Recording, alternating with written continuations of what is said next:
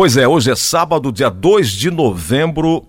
Tom, ano indo embora, estamos aí no 11 mês 2019, tchau. Agora, Tom, para muita gente, graças a Deus, tchau 2019, porque o que nós tivemos de perdas de amigos, de celebridades, de pessoas consagradas, pessoas conhecidas do público, uma enormidade, né, Tom? Bom dia. Uma enormidade, uma enormidade, muita tristeza.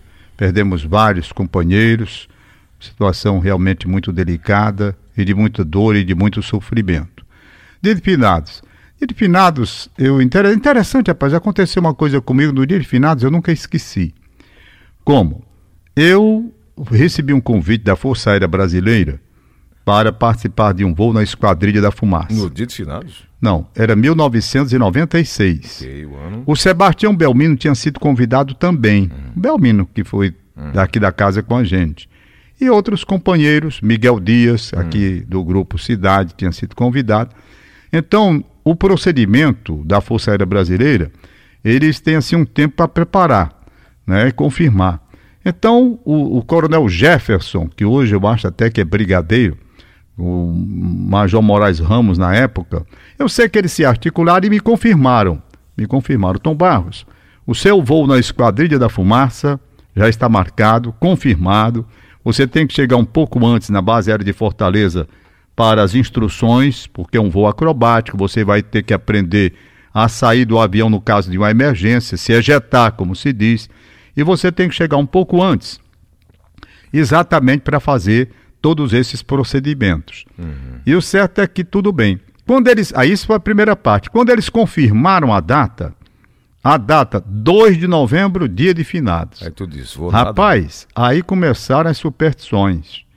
Certo? Uhum. Rapaz, você vai fazer um voo desse, dia de finados. Rapaz, isso, rapaz, isso, aquele. Digo, meu amigo, não existe dia melhor para se morrer do que dia de finados. Porque você tá, tá, morrendo no dia, no dia que dia se certo. comemora, hein? No dia certo. No dia certo, você vai morrer no dia certo, dia de finados, né? Dia de finados. Levou na brincadeira e o certo é que eu fui. Eu cheguei lá cedo, na base aérea, eles deram as instruções, os aviadores, como era no caso de uma ejeção, porque você tem que encolher as pernas, porque na hora da saída você pode bater a perna sim, e sim. já sair amputado de lá. Então, toda aquela instrução para um voo acrobático tal, tudo bem. Não é? Aí esperamos Sebastião Belmino. Aí o coronel comandante da Esquadrilha da Fumaça era o coronel Faria naquele tempo. Hum. Eu ia voar no, no, no avião é, comandado pelo major aviador Olavo Bolonha. Nunca mais vi. Mora para a banda do Paraná, por ali. Hum. Pois bem, e o certo é que chegamos lá, fizemos toda a instrução, aquele negócio todo, e o comandante olhava e dizia assim, rapaz, mas aqui na lista está faltando, tá faltando um. Como é o nome dele? Eu perguntei, de Sebastião Belmino. Aí ele disse, olha, eu vou dar mais meia hora aqui, 20 minutos. Não, 20 minutos. Vou dar 20 minutos aqui, se ele não aparecer até 20 minutos, está fora do voo, porque ele não pode voar sem ter as instruções, no caso de emergência, para saber se ejetar e sair do avião, saltando de paraquedas. Tudo bem. Aí esperamos 20 minutos e o Sebastião Belmino lá não apareceu. Aí nós decolamos, fizemos um voo acrobático ali em cima da Praia do Futuro, fomos aqui para cima ali da, da, da, da praia. Iracema, Barra, por ali? Não, é da Barra do Ceará sim, fizemos, sim. depois fizemos também acrobacias em cima mesmo da base aérea de Fortaleza, não é? Coisa muito bonita. E eu muito empolgado, vendo aquele negócio ali. Porra, eu vou na Esquadrilha da Fumaça. Nem acredito que isso está acontecendo, não é? nem acredito, uma emoção muito grande. Encontrei com Belmino no dia seguinte. Belmino, rapaz, o coronel comandante da esquadrilha esperou por você, depois deu mais 20 minutos, né? E você lá não apareceu. Aí ele olhou para mim e disse: Tu é doido, macho? Tu acha que eu ia fazer um voo daquele no dia de finados? Quer dizer, tem pessoa que fica, não é? Impregnada por essa superstição e tem medo das coisas. Meu amigo, você não tem medo. Dia de finados é o dia comemorado a 2 de novembro, mas é todo dia. Quem está morrendo hoje? Dia de finados para ele. Chegou ao fim. O nome está dizendo. Então, quem morreu hoje, dia de finados. Quem morrer amanhã, por uma coincidência, dia de finados. Mas o dia de finados é o dia em que a pessoa termina, é o fim. Tem uma. uma, o uma... fim da, da matéria A matéria. e o início do. A propósito disso, a propósito disso, o Gleudson Rosa e o senhor Cícero Paulo Olha, não chamou Olha. o Márcio, não. foi. O homem tá vivo. Tá o homem vivo. tá vivo. Olha, olha. A propósito disso que você acabou, acabou de colocar, eu estava numa missa de sétimo dia e o padre, na missa de sétimo dia, fez uma pergunta que eu pensei que sabia responder. Certo? E respondi. Aí o padre olhou para mim, rapaz, a igreja é cheia de gente. Eu fiquei foi encabulado, né? Você erra, né?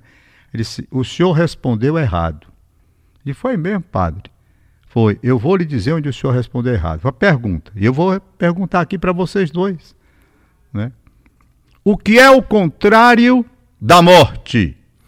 Obviamente responderíamos todos a vida, né? Pronto, a Vai ser o vida. nascimento, né? Pronto, é o que eu disse. Eu disse a vida.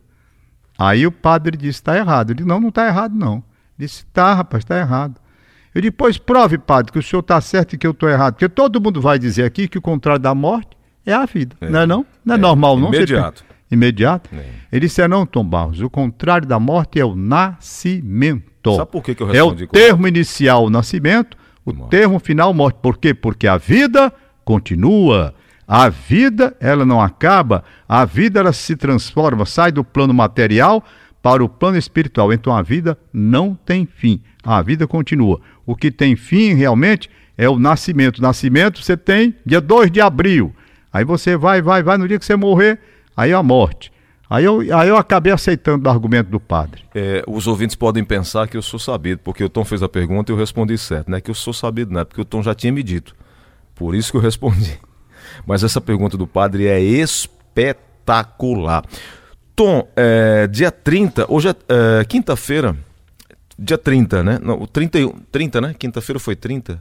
Não, 31, 31, porque sexta-feira foi primeiro, hoje sábado, dia 2. Dia 31 é dia da reforma luterana. 502 anos da reforma luterana, um passo importante para os evangélicos, porque a partir de Lutero, muita coisa caiu, é, a- a- as indulgências que eram comercializadas à época e tudo mais. Então tem um olhar diferenciado para os evangélicos, porque todo mundo sabe que o evangélico ele, ele tem um entendimento diferente dos católicos em relação à vida e à morte. É, o evangélico entende que quando parte para o, o junto de Deus é um nascimento ou um renascimento e a matéria se vai e não há é, propriamente um choro sofrido. Há um choro de saudade normal, natural, mas há um entendimento diferente. Não quero dizer que esteja certo ou que esteja errado, mas o, o- o- cristão ele tem um entendimento de menos dor do que o católico. Mas é, é o, é o pensamento, é a fé de cada um.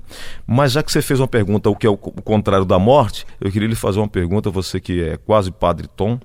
Aliás, agora com essa proposta do Papa Francisco Você de tá ter rumo. casado padre, eu pensava que eu estava no rumo, mas eu acho que não vão me aceitar não. Por quê? Porque eu acho que só vão aceitar aquele cara que foi casado Uma vez. uma vez, que está com sua mulher, É. uma vez. Quando eu me apresentar e disser Papa Francisco, que eu só tenho quatro casamentos, aí ele, pai, homem, você não tem condição de ser padre, Já né? vai ser, pensa aí, né? você acerta. Você, você vai. Mas aí, aí, Gleudson Rosa. Tom, Ei. é porque o Tom, eh, minha mulher que chamou- foi, chamou- me chamou a atenção, porque na quarta-feira o Tom quebrou aqui um galho, ele fez aqui o show da manhã. Aí minha mulher disse: Rapaz, o Tom é gaiato. Eu digo: "E você tá sabendo agora? Não, é porque ele disse que podia ser padre com essa possibilidade, pelo menos na região norte, eh, ser casado. Aí ele disse que se fosse casado uma vez ele estava fora, mas casado quatro vezes estava dentro.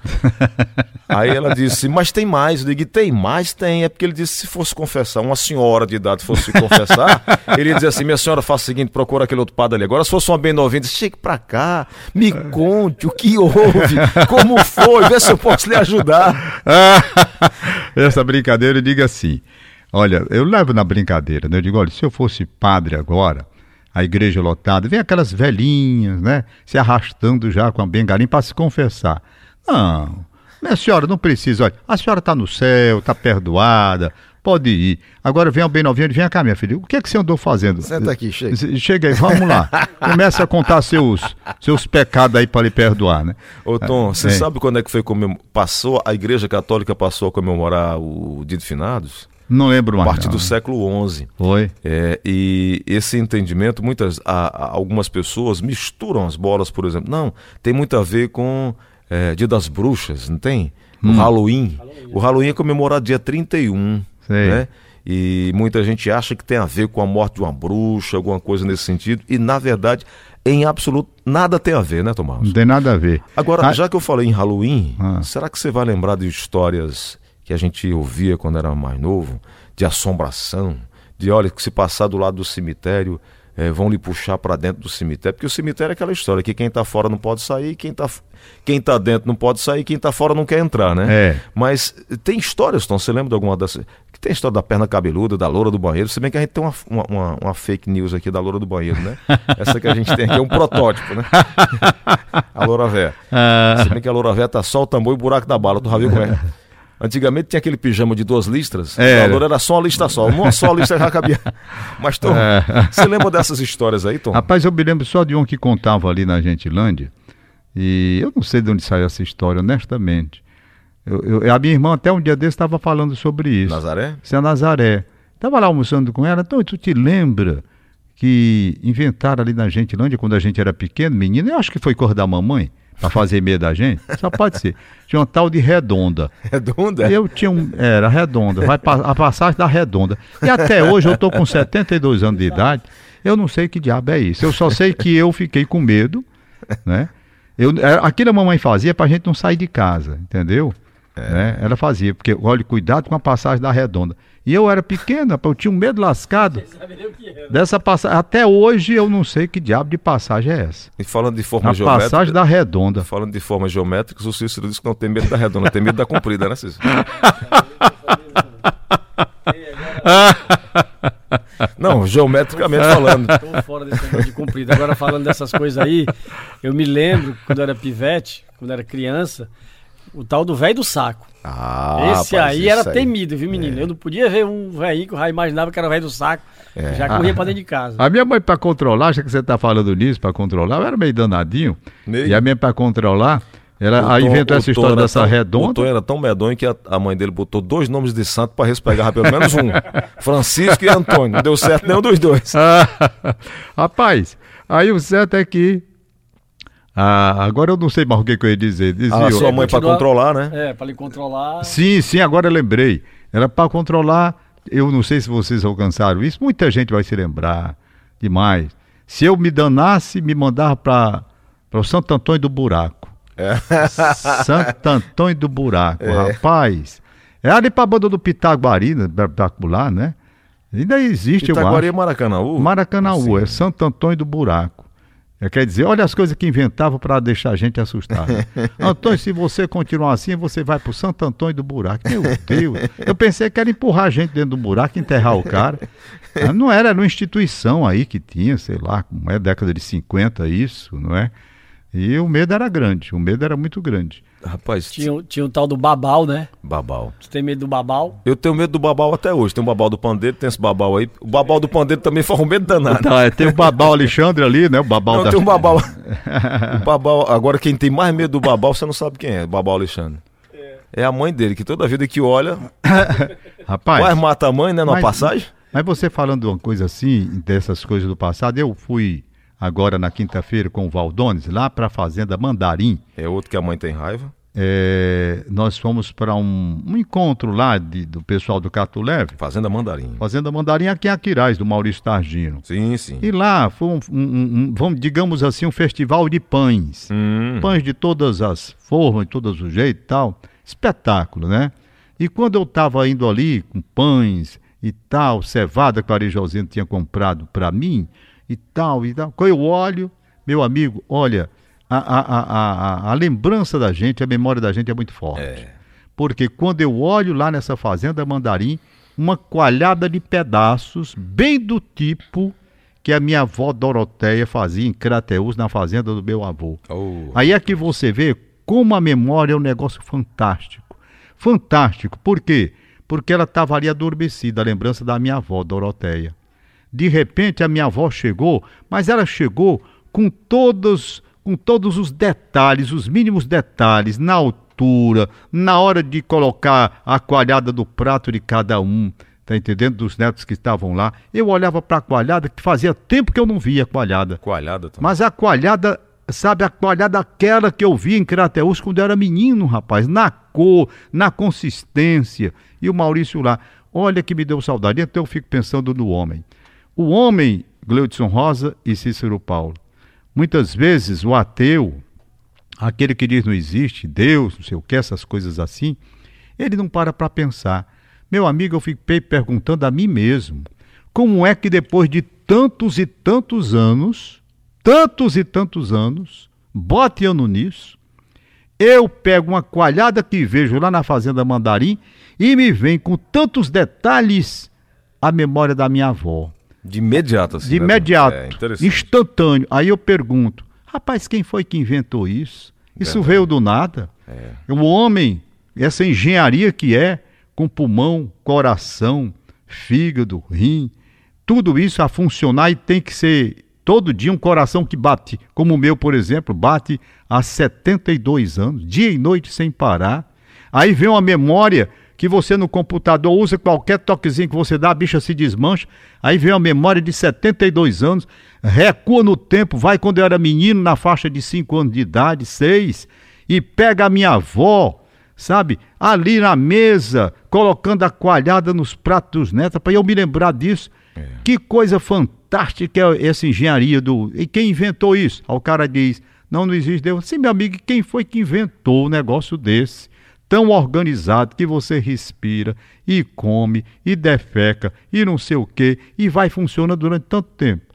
Olha, o melhor carro do mundo que você conheça aí não funciona 72 anos direto, dia e noite sem parar. Então, eu, algumas pessoas me perguntaram, Gleudson, Deus existe? Eu falei, existe. Eu não acredito, não. Eu disse, então faça o seguinte: me prove que ele não existe. Me prove que ele não existe, porque tudo eu vejo, em tudo eu vejo Deus. Tom. Rapaz, é incrível, é incrível, é incrível. A natureza. Olha, eu recebi do. do ex-deputado. Vem sempre aqui, rapaz, pelo amor de Deus, eu tô com. Estadual, federal? Não, ele foi deputado, ele hoje não é, não é mais deputado, não. Eu lembro já, Tá. viu? Ele me deu de presente, tá lá na minha casa, eu tô vendo, grande, pesado, grande e pesado, um livro. O livro, o Gleudson Rosa e Cícero Paulo, o livro não é só grande, não. É grande e pesado. Pesado, é grande e pesado. Sabe o quê? Hum. Sobre a viagem do homem à Lua. As fotos que foram batidas na Lua. Hum. As fotos coloridas, nítidas dos hom do homem na Lua. Meu amigo, você precisa ver um negócio desse, sabe? Agora, Tom Barros, sabe o que eu acho interessante? César esses- Barreto, rapaz. Ah, César, César Barreto, meu César amigo Barreto. César Barreto. Tô ficando Eu acho doido. interessante o seguinte: o Billy Graham foi um, um pastor evangélico, o pastor que mais evangelizou. Dos 195 países, ele evangelizou em 185. E aí ele levou grandes ex-presidentes americanos e tudo mais a conhecer Hum. o evangelho. Sei. E aí ele disse que o grande feito no homem, não o grande feito de toda a história não foi o homem pisar na lua. Foi Jesus pisar na terra, Interessante. né? Muito interessante. Eu acho, eu acho essa observação do Billy Graham muito, muito, muito interessante. E uma outra, uma outra observação que eu, que eu vejo de forma bem interessante, Tom, quando você vê ali o Gólgota, o Calvário, você vê três cruzes, três crucificados, É. mas nós olhamos apenas para um, Jesus. E a visão que esse pastor que me fala agora a memória, é, o nome dele, ele fez uma visão, uma leitura bastante interessante. Ele disse que um morreu pedindo para se livrar do pecado. O outro morreu pecando. E o outro morreu nos livrando do pecado, É. né? É. E normalmente a gente olha só para um ângulo. E esse, e esse olhar macro, esse olhar maior, é o que muita gente não consegue entender. E aí eu puxando essa história para lembrar da pessoa que você se referiu aí no caso do ateu, que ele não olha a coisa como um todo, ele olha aquilo que lhe interessa. E eu perguntando a um amigo por que, que existe o ateu. Ele disse porque existem pessoas feridas na alma. É verdade. E essa ferida da alma, só Deus e Ele pode ser, é, é, pode entrar no acordo ali para poder consertar. Tom, por que você acredita em Deus? Porque você tem um coração grato. Porque o coração quebrantado, ele encontra a resposta, ele encontra o perdão de Deus, ele encontra Deus em tudo. Você é um homem hoje que tem uma família linda, maravilhosa e é grato a Deus. Você é grato a Deus pela sua saúde, por, você é grato a Deus pela, pelos amigos, por estar desempenhando seu papel, ajudando pessoas, é, é, co- conquistando corações, desde a criancinha que vem lhe ver aqui É, na porta da a rádio, Maria Giovana. até aquela senhora que me reclamou outro dia, porque eu fiz uma brincadeira com o Tom, Cícero. Foi, porque o Tom chegou é, 10 e 19 mais ou menos, e aí o Tom disse assim, o Tom disse, cadê o Raimundo doido? Eu disse, ele não vem não. Eu disse, não vem por quê? Eu disse, porque você chegou atrasado. Foi. Aí o Tom disse, se eu tenho hora pra chegar... Ixi, Rapaz, quando foi no mesmo dia, uma senhora amiga minha mandou uma mensagem, disse assim, Gleudson Rosa, gosto muito de você, papapá, e fez aquela história toda, mas deixa eu dizer só uma coisa. O Tom, ele pode chegar a hora que ele quiser, viu? olha. Aí depois desse carão, nunca mais eu falei de horário. Dizer que você recebeu um carão. Grande. Ou um cagaço, como diz aqui no Ceará. né? Rapaz, o, o, o, o abração para essa senhora, minha amiga.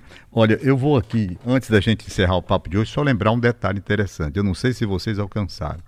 Carro de defunto. Sim. Os carros de defunto antigamente. Era veraneio, Não! Belino. Que, é- que é isso? Vocês são muito jovens. rural.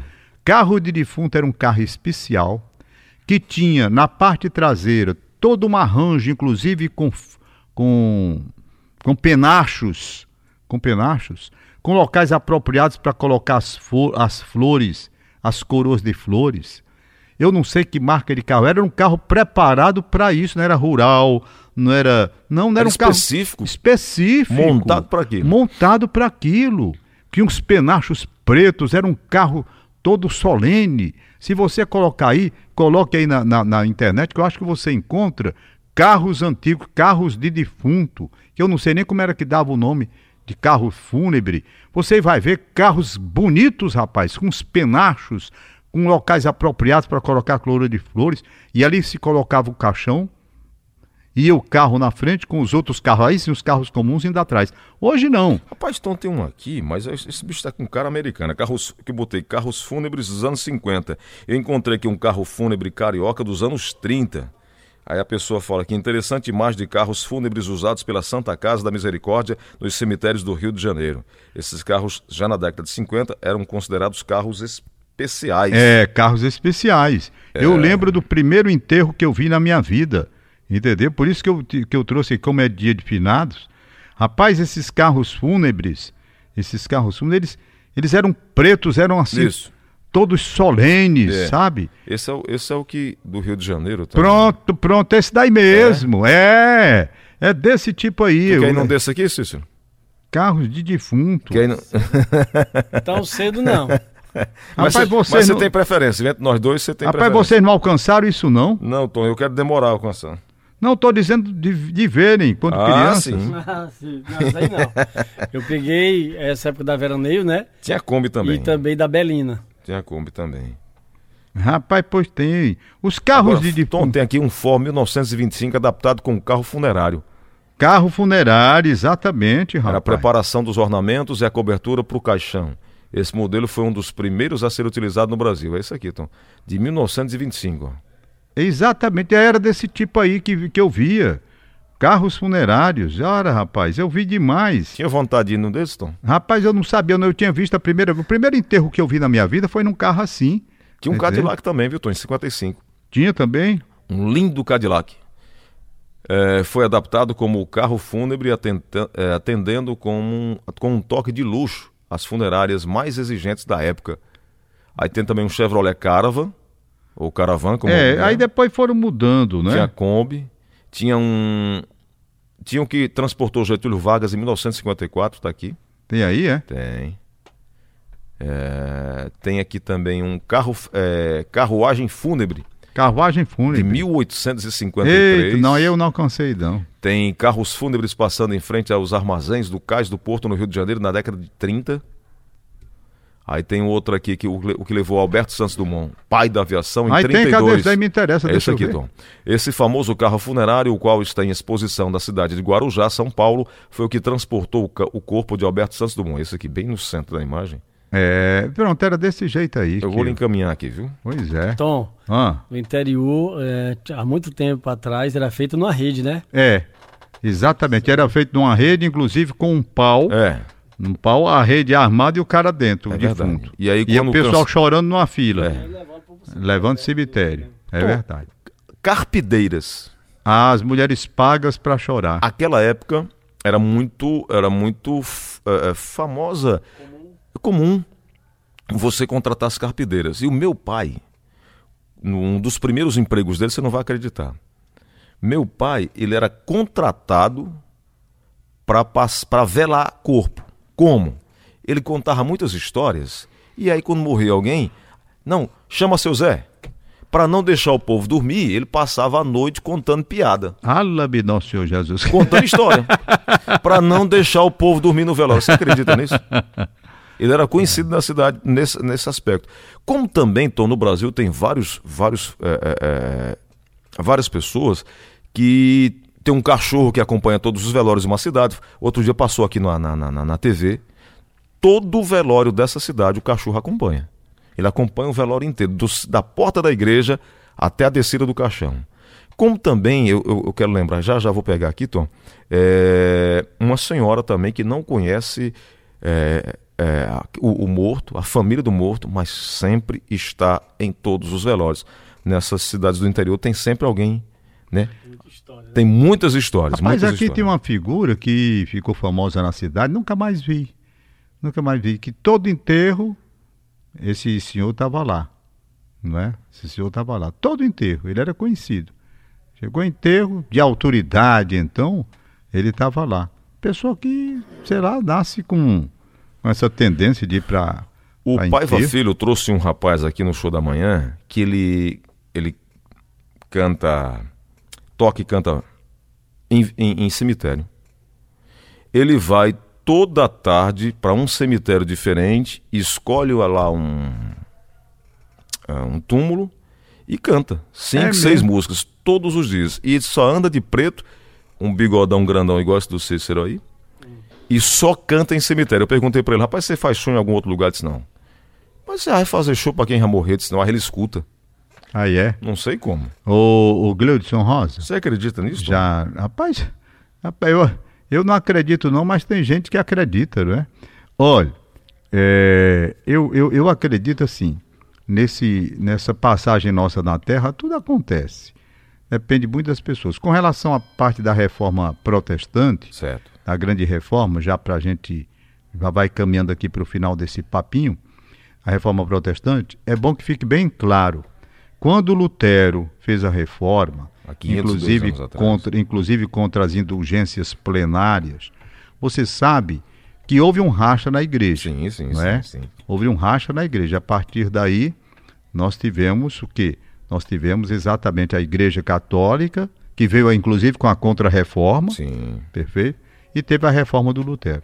Eu achei importante, sabe por quê? Para a própria Igreja Católica, depois que o Lutero fez aquelas denúncias, a própria Igreja Católica teve de fazer uma revisão dos seus atos, das suas atitudes, de suas decisões, porque a igreja estava se desvinculando muito e ingressando, inclusive, perigosamente no âmbito político, sendo dominada por reis. Os reis mandavam nos papas e às vezes os papas não eram nem os papas escolhidos, como nós temos hoje a escolha dos papas. Os reis eram que mandavam, então estava tudo errado. Então trouxe também um certo benefício, apesar do racha acontecido, trouxe um certo benefício para a própria revisão da Igreja Católica, entendeu? Então o Lutero, deve, o, o próprio Lutero depois, ele tentou fazer um- um- uma revisão da revisão Sim, sim. dele, né? uma reflexão sobre aquela decisão dele, que ele era católico, ele era um padre católico, tá certo? Então foi muito importante nesse Mas- aspecto mas de eu não- trazer. Não, concordava com a compra, Não, né? Não, não, não A concordava. negociação que existia. Isso. Cícero era um homem rico, era cheio de pecado, ele ia- comprava lá. Isso, isso daí O- foi um dos itens, um, Um- dos um- itens, né? dos. O envolvimento com a política era coisa muito pior. Não, isso é Indulgências. protestante, né? Ah, sim, é indulgências. indulgências é. É, eu, eu assisti, inclusive, Tom, o filme do Lutero é, há, há dois anos atrás, nos 500 anos da reforma luterana. E tem no Netflix também, para quem quiser dar uma olhada. É muito interessante os conflitos dele. É. Né? Ele, é um, ele é um cara de origem muito humilde. Ele sai da casa dele, vai morar num, num- num, é, onde mora só padre, estudante de, É no mosteiro, no no, mosteiro, no, no- no- no seminário. seminário. E aí ele começa a, a- querer crescer como, como católico na fé e tal. E aí ele, ele cai em contradições. Aí ele, ele começa a viver um drama muito grande porque ele quer entender, mas não consegue e É. tal. A história dele é muito interessante. Muito bonito. Muito bacana sobre isso. Tom, eu estava dando uma olhada aqui num cachorro que entrou na igreja de São Paulo e ele entrou. A partir desse dia, nunca mais ele deixou de ir lá. Ele entra, espera a missa, no momento da hóstia, o padre comunga com todo mundo e dá a hóstia a ele. Só depois que termina a missa ele sai. Virou amigo do padre, lá em Taboão da Serra, São Paulo. Esse cachorro virou a atração da cidade. Rapaz, mas, Comunga e tudo. é, mas- mas é loucura, não é? Então, você Dentro- como padre não daria, não? Não, não, não, não. Isso daí não. Dentro, dentro do que eu aprendi dentro da igreja católica, isso é uma coisa absurda. Eu só tô, eu só tô acreditando que você está dizendo. Aqui. Esse padre é um louco. Como é que se faz um negócio Cão desse? entra na igreja durante pregação e é abençoado pelo padre. Isso é um deles. Aí tem o outro. Cachorro entra na igreja, se comporta de uma forma inusitada. Cachorro invade casamento, deita no véu da noiva e viraliza. Cão estragando a missa. Cão recebendo comunhão. E tem, rapaz, tem tudo, viu? É, cão recebendo comunhão não tem condição, né? Aí não, não há. Aí seria uma calmunha. É. pois é, vamos ficando. Será mas, que tem, mas tem uma temos... explicação, Tom. Ó, por Ah. que um cachorro entrou na igreja no meio da missa? Por que, que um cachorro entrou na missa? Por que, que um, catro- um cachorro entrou na igreja no meio de uma missa religiosa? Hum, Sabe por quê? hum. Que a porta estava aberta? Não, porque é um pastor alemão. Ah! Tom, tem vários nomes aí, ó. Altemar Dutra, Clara Nunes, é, Reginaldo Rossi, você vai escolhendo aí. Orlando Silva. Silva, é, Francisco Alves, Nelson Gonçalves. Eu vou, eu vou escolher uma música famosa. Escolha duas aí. Homenagear duas? hoje. Então, para homenagear, então vou escolher um homem e uma, mulher, É. não é? Um homem e uma mulher. Eu vou escolher Orlando Silva, Hum. Orlando Silva cantando Carinhoso, Opa. certo? Orlando Silva. E a mulher, uma das vozes mais bonitas que eu já ouvi, chamada Vilma Bentivênia. Hum, Vilma Bentivênia. Ela morreu não faz tanto tempo assim, não. Não faz tanto tempo. A Vilma Bentivênia cantando As Folhas Verdes do Verão. oh, rapaz, essa é boa mesmo. Linda música que ela gravou, uma das vozes mais bonitas do Brasil. Voz pequenininha, mas muito bem colocada. Tom Barros, hoje a Rita Regina que vai tocar aí o show da manhã. É, eu vou. Abraço pra Rita, gente muito boa. É a Rita Damasceno? É, A Rita Regina? é, Rita Regina. Mas aí nós vamos voltar juntos na segunda-feira. Aliás, você já volta amanhã com o seu programa, né? É, exatamente. Amanhã eu tô aqui, a partir de seis, a partir de seis horas da manhã. Nós vamos conduzir até 10 da manhã.